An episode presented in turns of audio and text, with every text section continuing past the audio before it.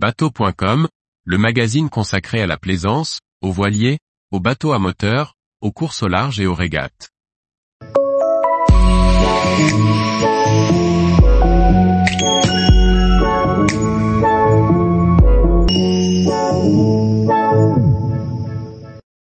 Le Cannes Yachting Festival dévoile un nouvel aménagement pour 2024. Par Chloé Tortera. La direction du Cannes Yachting Festival a profité de la 46e édition du Salon nautique méditerranéen pour présenter aux exposants la manière dont sera agencé le salon en 2024. Un important plan de rénovation et modernisation du vieux port, initié par la ville et le nouvel exploitant du port, oblige RX France à adapter certains espaces à terre et à flot sur le vieux port, et à en aménager de nouveaux sur Port Canto. Début 2024 débuteront d'importants travaux de rénovation et de modernisation du vieux port de Cannes. Ceux-ci, initiés par le consortium Marina Vieux Port de Cannes, MPVC, prendront fin en 2026. Ces travaux impacteront la partie sud de la jetée Albert Edward, localisée côté nord-ouest de l'entrée du port, l'espace de carénage, le parking Max Lobeuf, situé en face, au sud-ouest de l'entrée du port. Depuis le premier trimestre 2024, la direction de RX France, Sylvie Ernoux, directrice du salon et les équipes techniques du salon, travaille avec la ville de Cannes et MPVC pour trouver un nouvel aménagement durant la période de travaux. Sylvie Ernoux, directrice du salon, détaille les décisions prises, la configuration du salon 2024 verra donc le transfert des espaces d'accueil du vieux port devenus indisponibles vers le port Canto et permettra de conserver tous les exposants et navires présents cette année.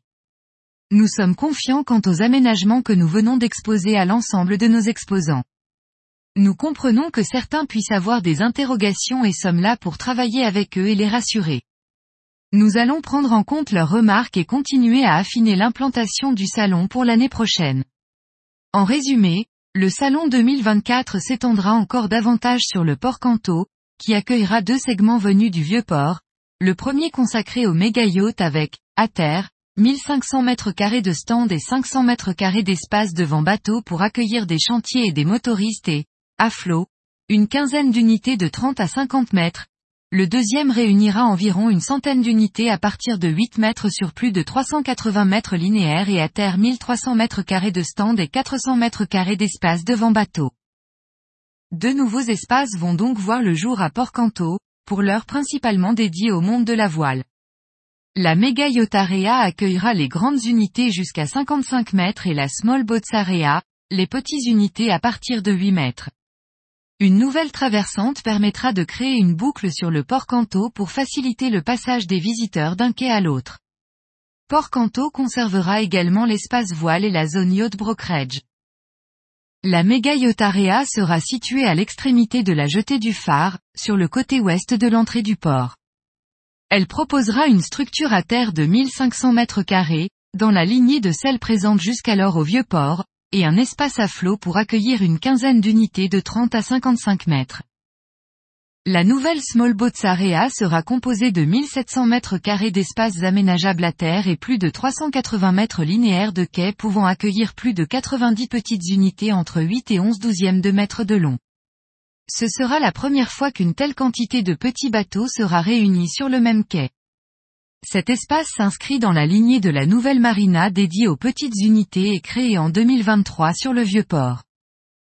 Sur le vieux port, pendant les trois ans que vont durer les travaux, les installations du salon évolueront en fonction des espaces disponibles.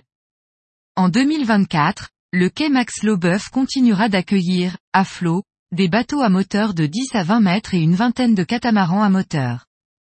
La jetée accueillera les grands yachts à partir de 22 mètres sans espace terre et la super yacht extension restera avec ses grandes unités. Un nouveau passage le long de la zone des travaux de la jetée et une traversante légèrement déplacée et adaptée à la nouvelle configuration permettront aux visiteurs d'accéder à cet espace. Les autres espaces du vieux port resteront disponibles et utilisables dans des conditions similaires aux années passées.